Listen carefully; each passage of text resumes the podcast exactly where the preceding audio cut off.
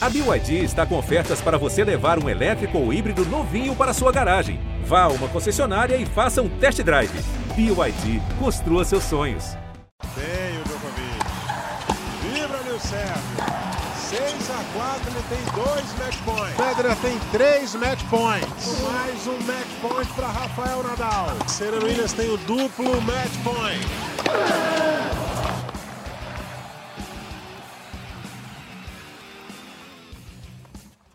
Olá a todos, começando mais um Match Point, fim de dois ATPs 500 e muitas histórias.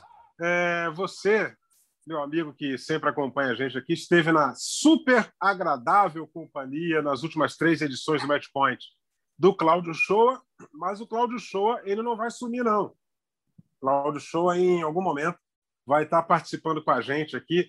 Cláudio Shoa sempre muito bem-vindo ao nosso Match Point. Vamos começar falando do torneio de Dubai que teve a anunciada desistência de Roger Federer, que retornou às quadras em Doha, no Catar, é, mas que teve um desfecho curioso esse torneio. Né? O título de Aslan Karatsev, grande Karatsev, vencendo na semifinal com o patriota Andrei Rublev, e, e, na final o Harris, que mais parece um surfista do que um tenista. Né? E, e esse jogo de semifinal foi um grande jogo, e ele fez uma final impecável contra o Harris. E estou aqui com o Narc Rodrigues e Domingos Venâncio, é, o que falar desses torneios, amigos? Sejam bem-vindos ao nosso Match Point e muita felicidade de estar voltando aqui a trabalhar com vocês.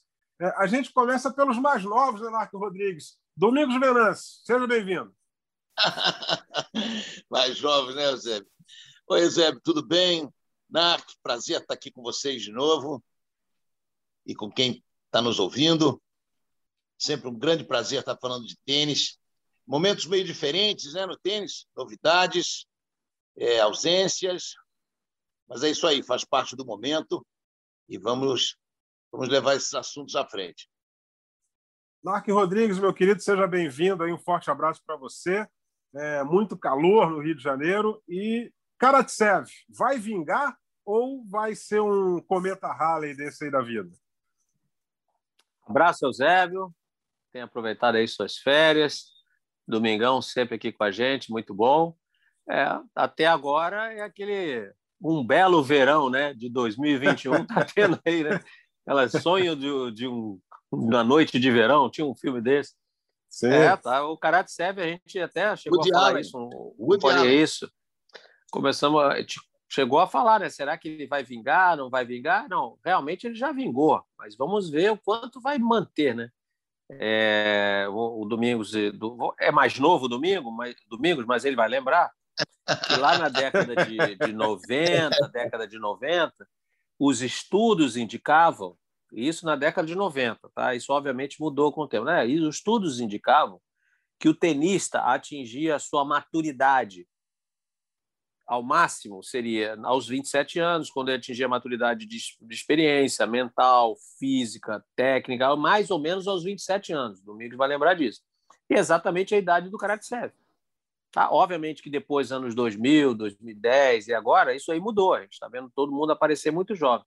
Mas com 27 anos, ele está ali mostrando que parece que agora adquiriu a maturidade suficiente para conseguir seus bons resultados. É claro que também foi, não digo ajudado, obviamente, ele tem muito mérito, mas essa época de pandemia, muitos tenistas ainda não adquiriram a sua, a sua forma anterior, muitos torneios, de certa maneira, esvaziados, mas ele não tem nada a ver com isso, ele está fazendo a parte dele.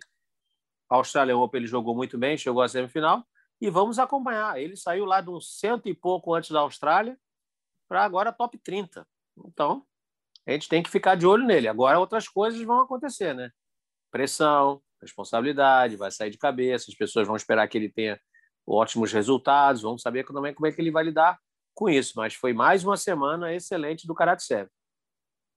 É, que legal. Que, o que fortalece ainda mais o tênis da Rússia, né? É, a gente tem saudade da Copa Davis no formato natural, né? Que a gente acompanhou a vida inteira. E aí agora mudaram, desmembraram, fizeram formatos diferentes. E tem essa competição maravilhosa que a ATP criou no início da temporada, que é a ATP Cup. E a Rússia já tinha um time muito forte, com, com, com o Kachanov, com Rublev, né? É, com, com Daniel Medvedev. E agora chega um quarto elemento para tornar o time deles ainda mais forte, Domingos Venâncio. Pois é, o, o, os russos estão vivendo aquele ciclo virtuoso, né? Que a gente, há alguns programas atrás, comentava. É, vários países já passaram por esse momento, né? A Suécia, lá atrás, nos anos 80, foi impressionante, dominavam completamente o tênis mundial, os Estados Unidos por muitos anos. O que, o que surpreende, na verdade, em relação aos Estados Unidos é esse ciclo negativo, né? que, que parece que eles não estão conseguindo deslanchar mais. É, tem muitos jogadores, muitos jogadores ali no, no, no meio termo ali do, do, do, ranking profissional, mas, mas não não está acontecendo mais aquela explosão que se esperava. Inclusive, com todo o investimento que a USTA tem feito, aquele centro magistral, gigantesco, e vários jovens americanos que vinham aparecendo, mas não conseguem não conseguem quebrar aquele aquela aquela aquela barreira ali do top 10 ali. Então, é, é, o que está acontecendo com a Rússia é muito bacana. Não é a primeira vez que eles têm um ciclo desse. A gente lembra mais atrás, do, na época do Safin, Davidenko é, e, e, outros jogadores um pouco antes, o, o, o. E, e o, o, o Karatsev, me parece, está aproveitando muito bem essa, esse contato com grandes jogadores do momento, aproveitou muito bem a ATP Cup ali na, na, na, naquela troca de energia que os jogadores têm quando jogam por equipes, e dali ele só vem subindo, né? Torcer para que seja um, como você falou, que não seja o Cometa Halley, torcer para que ele, para que ele, ele, ele fique, né? Porque é um, é um jogador excepcional. É isso aí. É, é, e a gente torce para que tenha uma carreira bem sucedida, para que não seja um tenista como como o Martin Verkerk da vida aí, que foi uma final de Roland Garros e depois desapareceu completamente, né? Que não tenha uma uma carreira muito fugaz assim, tão passageira que possa ter bons resultados, né? E o ciclo virtuoso dele você, citou bem, Domingos, não está tão é, a distância de um ciclo virtuoso para o outro não está tão grande, porque é, é, deve dar um espaço de uns 15, 20 anos, quer dizer, que, que já é muito bom, desde aquela geração da Davidenko, Kafelnikov e Safin, né? Agora vem essa, essa geração aí, Rublev, Medvedev, é, Kachanov e agora o Aslan Karatsev, que está fazendo aí o nome dele, está estabelecendo grandes resultados e a ascensão foi meteórica desde o Aberto da Austrália, está tendo o início de 2021 maravilhoso, o Karatsev. Bom, é, se tivemos aí surpresa em Dubai, nós tivemos, não tivemos, melhor dizendo, em Acapulco, né? Nesse ATP, esse ATP 500 é fantástico, Acapulco, né? É, final entre dois, entre os dois primeiros cabeças de chave, né? O, o grego Stefanos Tsitsipas e, e, o alemão, o russo-alemão, Alexander Zverev. O alemão levou a melhor, fez dois sets a zero. E, e quero saber de vocês sobre o título do Zverev e mais. Esse duelo deve ser final mais comum nos próximos anos, é, ou melhor, quando não tivermos o Big Three, eles serão protagonistas frequentemente, Narco Rodrigues. Possivelmente, possivelmente. É, só lembrando essa final aí, é, o segundo set demorou uma hora e meia, foi no tie break. Né? Os Verev aí jogando com camisa sem mangas, jogou muito bem, é um belo ATP. Acapulco só merece elogios, até porque aquela jogada de mestre da troca de piso, é, aquilo ali a gente tem que tirar o chapéu para eles, né? porque acertaram na mosca e aí deixaram o torneio deles sempre muito forte. É, acredito que sim. Eu, eu acho, às vezes, engraçado, eu, eu gosto muito do Tsitsipas, gosto da maneira que ele joga, um cara que joga para cima, joga variando o jogo, entendeu? Não, ele é destemido, sabe? Ele é valente. Mas às vezes eu confesso que os resultados, eh, às vezes não é que decepcionam. Claro que ele pode perder para o Zverev, mas da maneira que ele joga, eu acho que, que ele peca ali, está faltando um pouquinho mais. E aí meio que eu li uma entrevista do Rod, que o Rod que disse que ele citou, citou o nome, nominalmente o Tsitsipas, e falou assim, esse é um grande jogador, mas é um jogador que ainda não sabe vencer jogando mal. E isso, se a gente levar para outras estrelas do desse famoso next gen, né, desse, inclusive o Zverev, isso pode se, se encaixar em outros jogadores também dessa nova geração. Ainda falta a eles. O Big Three a gente já cansou de ver, até porque tem carreiras mais longas, né? vencer jogando mal, jogando mal mesmo, mas consegue os resultados. Essa, esse pessoal ainda está faltando um pouquinho mais de amadurecimento para conseguir isso aí. Agora, só completando, para não me alongar muito, é, Acapulco não teve surpresas na final, mas é bom a gente lembrar a campanha do Musetti. Lorenzo Musetti chegou até a semifinal em Acapulco, o italiano, jovem italiano, vem subindo também muito rapidamente no ranking. Mais um italiano, hein? Teve o Cine, agora o Musetti. Então, é, talvez esteja vivendo também aquele ciclo virtuoso também a Itália, com a diferença que são muito jovens esses valores ainda italianos. É, eu queria chamar o Domingos aí para dar o pitaco nessa, nessa questão que você levantou, Narc. É, primeiro aí a questão do, do, do conseguir vencer jogando mal. É, a final de Wimbledon 19 é um exemplo disso. Né? O Federer jogou muito bem e não ganhou o jogo. O Djokovic não jogou tão bem e ganhou o jogo. Né? Então, Domingos, a primeira pergunta é nesse sentido. Essa rapaziada que está chegando precisa ter umas aulinhas com o nosso bom e velho Brad Gilbert. E a segunda pergunta, que é com relação ao tênis italiano, Lourenço Musetti e Yannick Sinner é, e a gente reforça mais uma vez, isso aqui já foi tema de outras edições, a gente consegue reforçar a cada edição. Ricardo Piatti, é, é bom a gente não encostar nele, senão a gente vai, a gente vai virar uma é estátua gênio. de ouro, né? É gênio. É um gênio, é um gênio. Domingão. Eusébio, você trouxe dois nomes que são fundamentais é, na, na, na, construção de carreira de muitos jogadores. Foram, né? E continuam trabalhando, claro. Piatti e Brad Gilbert. Esse, esse, esse, esses aí, eles entendem do riscado, né? Eles sabem onde estão escondidos os atalhos ali para ganhar um jogo de tênis. O Narc falou muito bem de, de, sobre ganhar um jogo sem estar jogando o seu melhor. Isso era a especialidade do nosso amigo Brad Gilbert, né? Que, que colocou os três Andrés lá em cima, né? André Agassi, Andy Murray e Andy Roddick, né? Dois ele colocou como número um.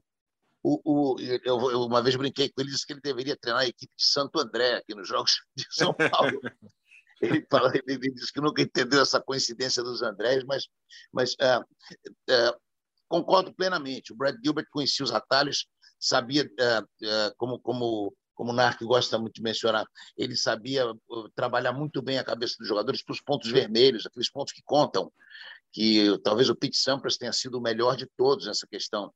É, não precisa ganhar de 6-0. Aliás, acho que o Pete Sampras nunca deu um 6-0 na vida dele. Quebrava uma vez e ali ficava baseando-se em ganhar os pontos que realmente eram importantes. E, e, eu vejo o Medvedev um pouco melhor do que os outros nesse, nessa, nessa, nessa qualidade de jogar bem os pontos importantes. Agora, você mencionou o Djokovic, e vou de novo falar sobre o Narc, que ele sempre menciona isso, talvez o maior jogador de pontos vermelhos da história do tênis. Novak Djokovic. É, ele, não, ele, não, ele não perde um ponto importante. Possivelmente.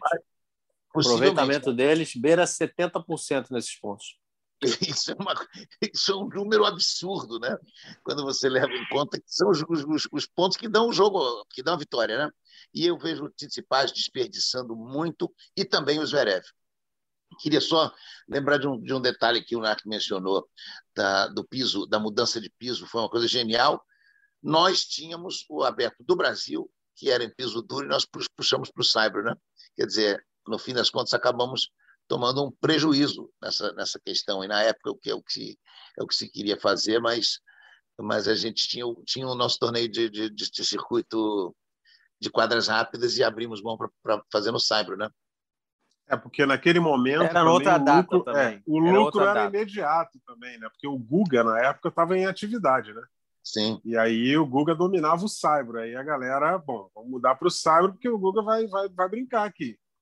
Não, não, não, não, parou, não, né? Não, quis dizer que foi um erro, é, não quis dizer que foi um erro, mas é como é. as coisas mudam de acordo com o calendário, né? Como tinha o campeonato é. de Nice, o torneio de Nice que era importantíssimo e de repente hoje nem se fala mais dele, Estrasburgo, tantos outros e essa questão da, do calendário e da mudança de piso é fundamental. É fundamental, mas é que, na, na verdade, esse, o Brasil Open ele era uma semana, na semana seguinte ao final do US Open, então por isso que ele era no, no, na quadradura, para não ter aquela quebra imediata de piso. Aí depois mudaram de data e aí acabou também mudando o piso, aquela confusão toda. E esse de Nice, Ele já foi chamado de. Ele já foi em São Polten, ele já foi. Ele já foi em um monte de lugar. Era aquele é. torneiozinho é. que é uma semana antes de Roland Garros. Só que ele foi esvaziando, esvaziando, esvaziando. Esse é um difícil, uma data péssima também. Porque como é que você vai ter grandes jogadores no torneio na semana anterior a um grande slam no Cyber? É difícil. Exatamente. Também. Ele existia porque era colado em Monte Carlo, né? Colado geograficamente, inclusive. Então, é interessante como o circuito é dinâmico, né? A, gente outro mencionava sobre, sobre o Aberto Austrália tendo mudado de datas, transformou num torneio espetacular, né? passando Exato. de dezembro para dezembro janeiro. Exatamente. Exatamente. E é aquilo, né? É, é, o carro não anda só de primeira, né, gente? Você pode mudar as marchas, entendeu? De acordo com, com a condição da estrada, né? Então, não é definitivo para a eternidade. Eu fui até redundante. O, o, piso agora, o principal torneio daqui é o Rio Open, o piso fica a vida inteira no Saibro. Entendeu? Você pode pensar em mudar. É, grama seria um exagero, mas você pode pensar em mudar para uma quadradura, dependendo da conveniência, dependendo da ocasião. Mas isso aí já não, já não compete a gente. A gente, a gente só está aqui para analisar, a gente só está aqui para comentar é, é, esse, tipo de, esse tipo de aspecto. Né? Mas é uma, é uma ideia, né? Ou seja, você não pode botar a primeira no seu carro e sair acelerando. Daqui a pouco o motor vai, vai pedir arrego. Né? Então, é, é isso que acontece. Né? Vocês concordam com isso? Se estiver errado, vocês podem falar. Fiquem vontade. Não, eu concordo. É, são muitos detalhes para efetivar uma mudança como essa, né? Mas eu concordo que, que, que, que fazer Acapulco fa, faz parte desse, desse calendário tão, tão repleto de grandes jogadores pelo piso, pela data pelo piso. E quem sabe isso não seria sensacional para o Rio Open também, né? É, e a estrutura de Acapulco lembra é, é, lembra um pouco a estrutura do que era a, a, o Brasil Open na Bahia, né? Porque é dentro de um resort.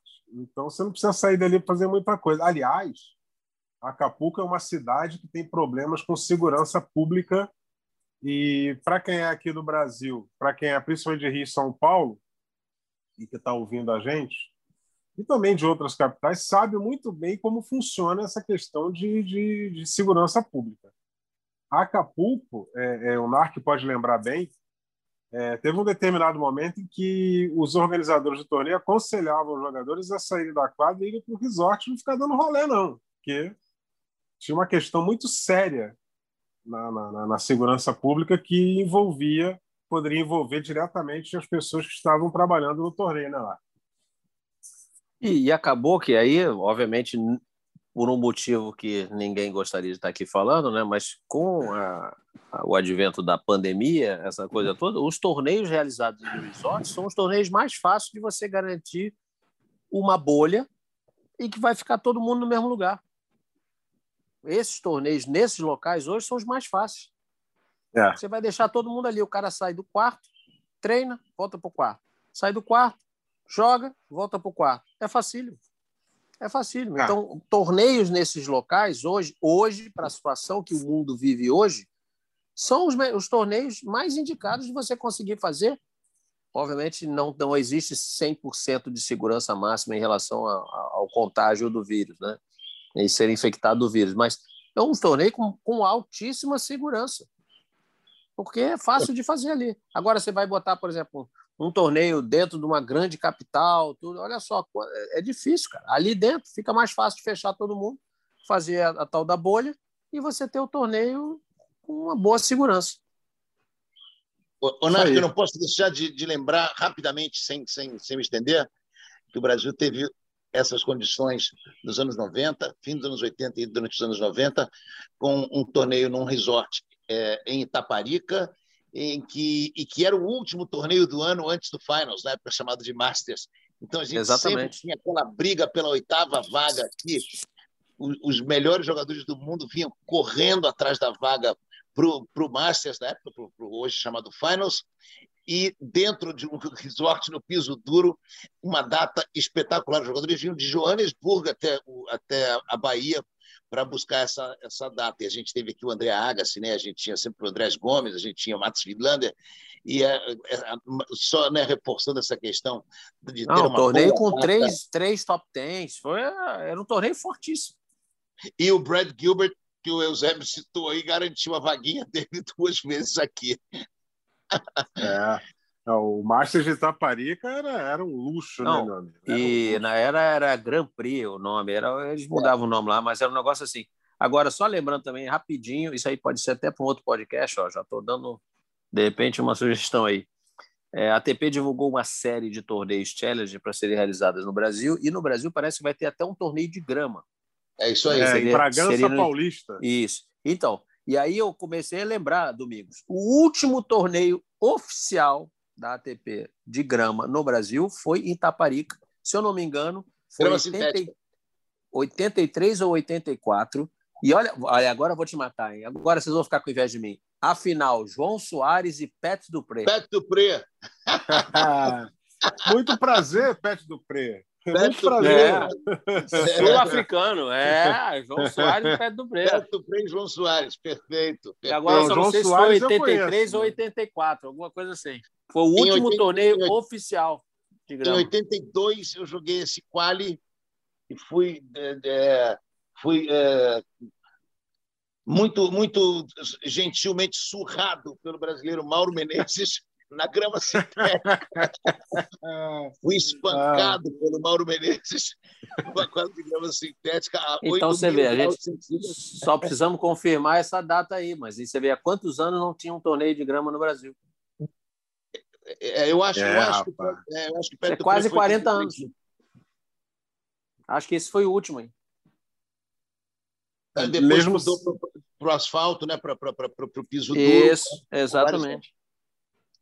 É, porque a grama, a grama, assim, grama natural mesmo, aí já vai para mais de 40, né? Não, ele, ele, ele mudou, mudou para um piso duro e era um torneio menor. O Kirmaí chegou até uma final com o Isaga, era um torneio ficou menor. Depois é que foi crescer para aquele grandão de Taparica que o Agassi acabou vencendo um deles. Pilander ganhou também. É, Isso. Agora, é, é, Domingão, vamos, Domingão vamos, vamos ficar quieto com relação à grama sintética, porque senão a gente vai ter que, durante o Wimbledon, aguentar os delírios, né? Tem, é, que tem uns caras que falam, não, por que, que não põe grama sintética para preservar para a final? Pelo amor, né? Você fala para o Nadal que ele vai jogar na sintética, amigo, ele não vai. Ele não sai, ele não sai de Maiorca para ir para o Wimbledon jogar na sintética de jeito nenhum. Então tem os delírios, assim, tem os, tem os delirantes né, que a gente, a gente vê na, na, nas nossas mensagens. Não, e se for para grama sintética, é. o Federer se muda hoje para Londres e já começa a treinar. Vamos fazer, um, é, vamos fazer um grande lã no Brasil só de grama sintética. O Federer vai jogar até 90 anos aqui. Entendeu? Que ele vai se garantir no saque e voleio, meu amigo. Você já imaginou quadras, que, que loucura? Essas quadras de Bragança Paulista, Zé, é, elas seriam usadas no ano passado para um evento muito legal para os juvenis brasileiros, que era o Road to Wimbledon.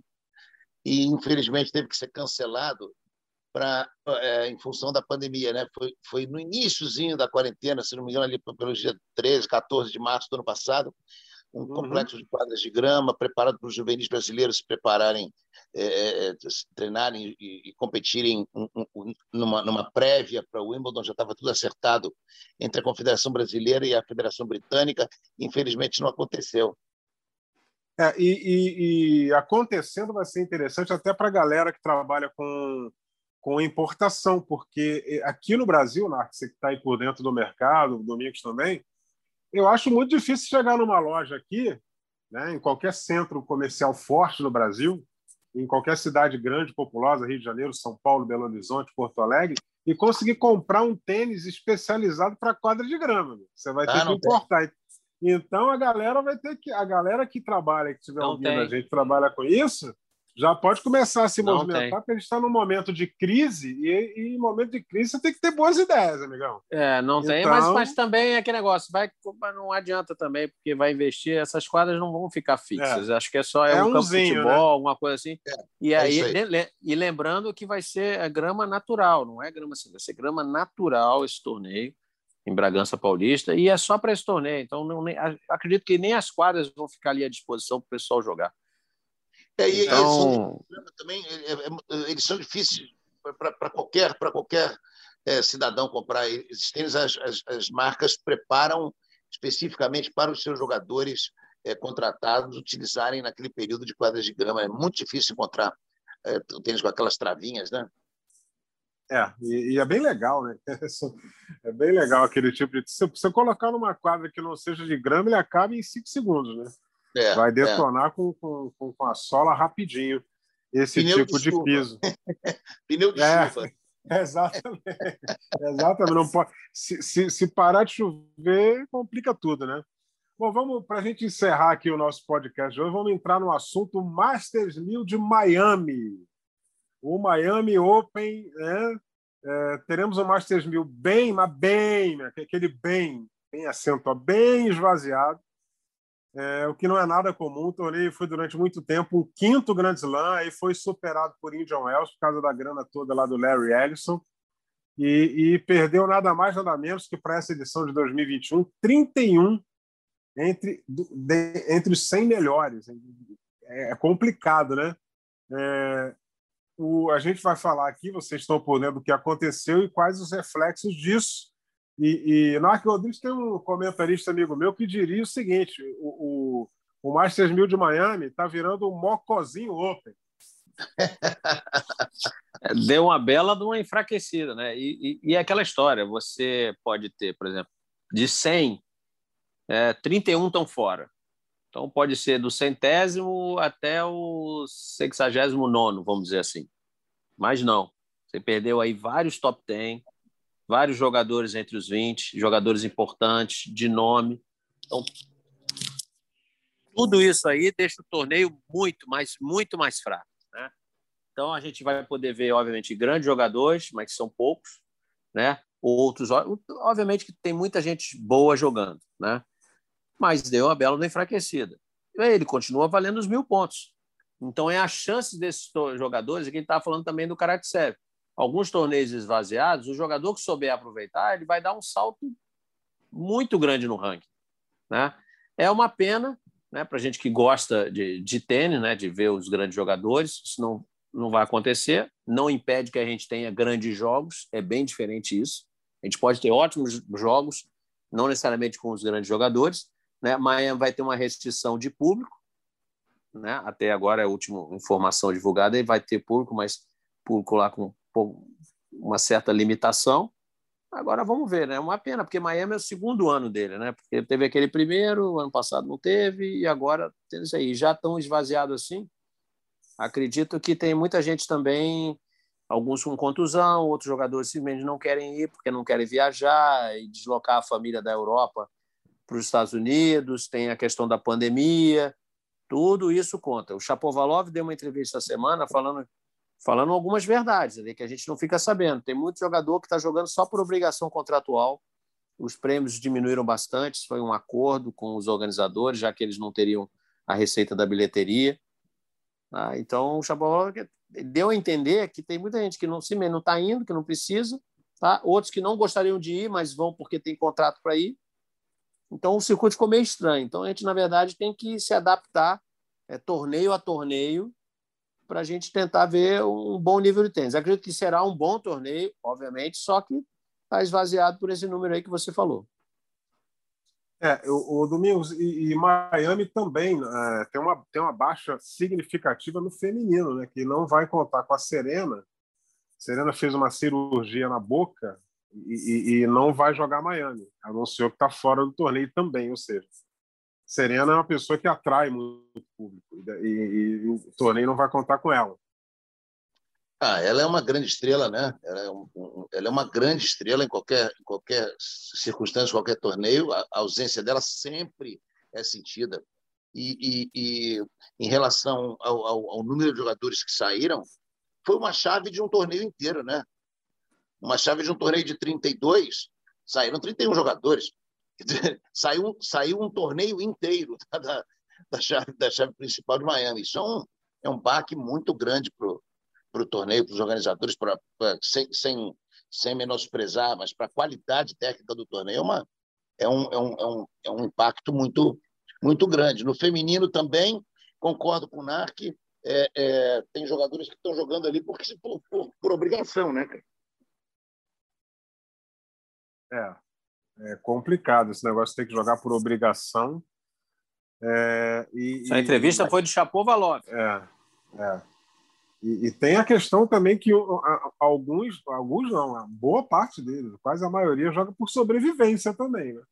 E aí, para esse, esses é. é. bom, porque eles têm chance de conseguir uma premiação melhor, tem, apesar da premiação ter diminuído um pouco.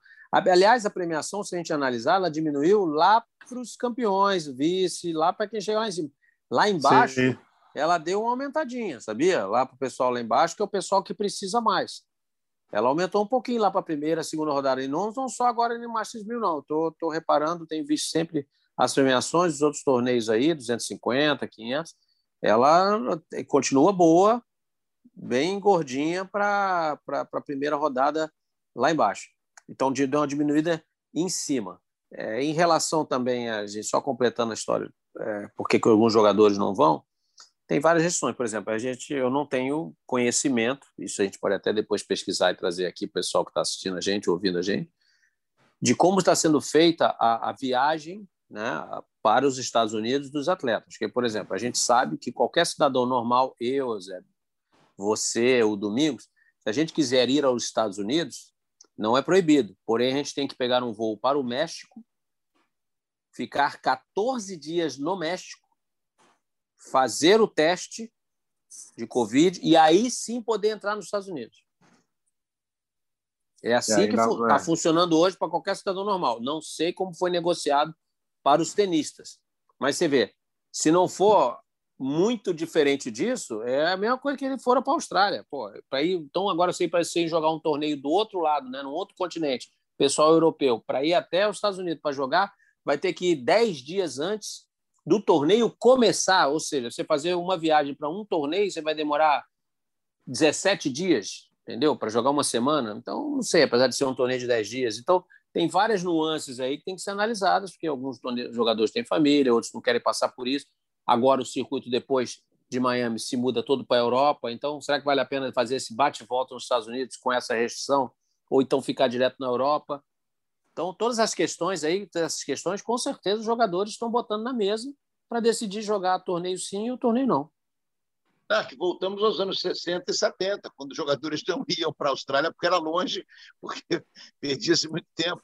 Mal comparando, a gente andou muitos anos para trás em, em, relação a esse deslocamento e não tem a menor dúvida que o jogador já está é, é, confortável financeiramente, digamos assim, ele vai escolher torneios que ele não perca tanto tempo, que ele não tenha tanto, tanto sacrifício, que não tenha que fazer tanto sacrifício para jogar. Eu não tenho dúvida nenhuma disso. É, o, próprio Nadal já deu a entender que ele vai se preparar para essa temporada de Saibro na Europa e vai tentar o 14º Roland Garros. Tanto que ele, ele teve a questão de lesão tal, no da Austrália, e já não jogou alguns torneios que ele estava com, com, com, programação já fechada. E te garanto que ele vai jogar Monte Carlo lá, vai tentar ganhar, nem sei quantos Monte Carlos ele já ganhou, 12, 11, não lembro de, de cabeça. E vai tentar o 14 em Roland Garros, entendeu? E, e o Federer também não vai, não, não deve ficar indo para lá e para cá. É a volta dele lá em Doha, tal, fez dois jogos, enfim, já não foi para Dubai, aí a gente não sabe, Miami já desistiu também, aí a gente não sabe para onde é que ele vai depois. Dizer, os tops, o Djokovic também já começou a priorizar e eles não vão começar a arriscar para ficar indo para lá e para cá. E tomara, meus amigos, que os torneios possam acontecer. É... Porque em alguns países a coisa já está bem mais controlada, né? Porque o lado de cá está mais complicado do que o lado de lá. Tanto que vocês já devem ter discutido em edições anteriores, aí na minha ausência, que o Wimbledon já lançou aí a informação de que vai ter público, mas é, também vai com limitação de, de, frequência de pessoas lá no All England Club. Vamos aguardar para ver o que, que, vai acontecer, né? É, o, o, o como, como o Narc falou aí no início, é, é, um degrau de cada vez, né? É, o, é o, é o momento que o mundo inteiro está vivendo, é um passinho de cada vez. Não dá para não dá para cravar nada com muita antecedência. Exatamente. Então é o que a gente espera, sinceramente, que o circuito possa seguir e que quem tenha a chance de, de juntar uns pontinhos aí e ganhar uma grana, que aproveite essa oportunidade. Com tudo isso aí de Miami, o, o Thiago Vilde, se eu estiver errado, você me corrige aqui, o Thiago Vilde passou a ser o cabeça 2 do quali, né? com todas essas é, ficou, saídas. É, aí. mas aí, pô, cabeça 2 ou cabeça 8, né, Domingão? Tá no quali, né? Não interessa muito. Frustração. Tá no quali, só aumenta a frustração, tá lá em cima. Mas olha, é, você vê, quando essa a primeira lista foi divulgada, ele estava. Só para você ver, a gente vê as ausências, hein, as desistências. Ele estava 35 fora. Aí veio saindo gente, veio saindo gente, saindo gente. O torneio fechou, você vê ele com dois. E eu ainda acredito, hein? Se qual deve começar hoje ou amanhã, não sei. Já está rolando, já está rolando. Já está rolando. Então não já tem tá mais rolando. jeito dele entrar. Mas eu acho que, de repente, ele tem que pelo menos chegar até a última rodada, porque eu ainda acho que vai ter luck lose. Ainda acho é. que vai ter mais desistência. Então ele tem que Pode chegar para na última rodada, que aí eu acho que aí ele tem muita chance de entrar. É, é mas é. aí o fato de ser cabeça um ou dois do qual ainda aumenta mais a pressão. Né? Sim, isso é verdade. Lembrando, lembrando que Roland Garros, foi o Roland Garros, né? Que ele, que ele ficou também como cabeça um do quali. É, é a situação do Thiago, a situação do Thiago Villa é igual aquele cidadão que vai corrigir, vai, vai conferir o, o, o, o, a aposta de Mega Sena e o cara acerta cinco números. Você não, porque cinco números já é um belo dinheiro, mas você não sabe se chora de alegria ou de tristeza, que você deixou de ganhar milhões, entendeu? Ou seja, o sujeito virou segundo cabeça de chave do quali, mais duas desistências eu estava dentro. Quer dizer, essa é a situação aí. Bom, meus amigos, é... a edição 59 do nosso Matchpot está chegando ao fim. Semana que vem estaremos de volta aqui falando dos assuntos do tênis em mais uma semana de torneios. A gente espera que tudo possa correr normalmente. Né? E, e, a gente vai falar um pouco mais de Miami na próxima edição, edição de número 60 do nosso Matchpoint, o podcast do nosso tênis, né? para você dar aquela conferida lá. É ge.globo barra matchpoint e as notícias do tênis no ge.globo barra tênis para você ficar super bem atualizado. Domingos Venâncio, um forte abraço e muito obrigado pela sua participação. Um abraço a todos. Narc Rodrigues, forte abraço para você. Obrigado pela participação. Obrigado, Eusébio. Domingão, foi ótimo, como sempre. Muito legal, muito legal. E na semana que vem estaremos de volta aí com a edição de número 60 do Match Point aqui para você no GE. Globo. Forte abraço e até lá.